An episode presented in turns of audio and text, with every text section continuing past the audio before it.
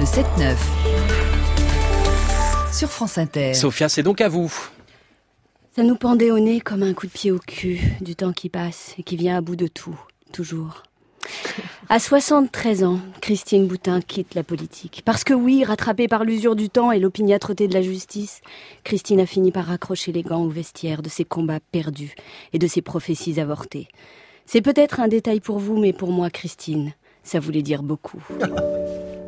Elle était mon repère, mon cap, mon phare dans la tempête, m'indiquant avec la régularité d'une boussole sud le point d'où l'on vient et le chemin qu'il nous reste à parcourir, car nul ne va jamais nulle part s'il ne sait d'où il vient. Celle qui se réveille en martyr des combats d'arrière-garde n'était rien de moins qu'une immanquable balise signalant les positions qu'il convient de pilonner. Une sorte de mouchard à missile ou de vous êtes ici de la connerie. Là, d'observer cette masse molle se déplaçant de l'anti-IVG à l'anti-Pax, à l'anti-mariage pour tous, rampant jusqu'à l'évanouissement de bûcher en bûcher, une boîte d'allumettes à la main, nous finissions par lui tendre le grattoir, d'une main distraite, un peu comme on tend un micro à Nadine Morano. Condamnée pour homophobie, l'étoile noire avait fini de consumer ses propres aigreurs, prenant le risque de s'absorber elle-même, à la manière d'un trou noir ou de l'antimatière. Elle nous rendait paresseux lorsqu'elle déclarait avec la morgue cynique d'un oncologue parlant d'espoir à un patient en fin de vie que les homosexuels avaient tout à fait le droit de se marier. Bien sûr qu'ils ont le droit, mais avec une personne de l'autre sexe. Il suffisait de la lire. La vanne était à l'intérieur de la citation, parce que techniquement cela faisait déjà pas mal de temps qu'elle avait troqué la cible Tirez-moi dessus pour la ceinture d'explosifs, menaçant tantôt de se faire péter en déclenchant, je la cite, une bombe nucléaire ou d'entamer une grève de la faim. Je me souviens aussi de Christine Boutin expliquant à une femme ayant eu recours à un avortement, je la cite encore, que son embryon nous manque.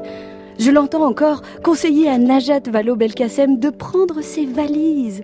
Oh, je me rappelle quand elle nous expliquait que l'homosexualité était une abomination, que l'on était envahi par les gays et que la mode c'était les gays. Avant de raccrocher les crampons, elle n'a pu s'empêcher de nous offrir une dernière déclaration, un peu comme un alcoolique qui se jetterait un dernier verre avant sa cure. Elle a qualifié de dégueulis d'accusations les déclarations entourant l'affaire Weinstein. Mais on ne juge pas la trajectoire d'un astre à l'aune de son crépuscule. Christine n'était pas seulement un apôtre du passé, elle nous parlait aussi de notre présent et de, notre futur pour nous annoncer la fin de notre civilisation à cause du mariage pour tous et la mort de Jacques Chirac par un tweet assassin qui, heureusement pour lui, a manqué sa cible. À 73 ans, Christine vient donc de mettre un terme à sa vie politique, ce qui, de la part d'une militante pro-vie et farouchement opposée à toute forme d'interruption de la vie, est un choix que je respecte. Alors je ne sais pas si je manquerai à Christine Boutin, mais je sais qu'à moi, Christine Boutin va manquer terriblement, éperdument. Ou pas.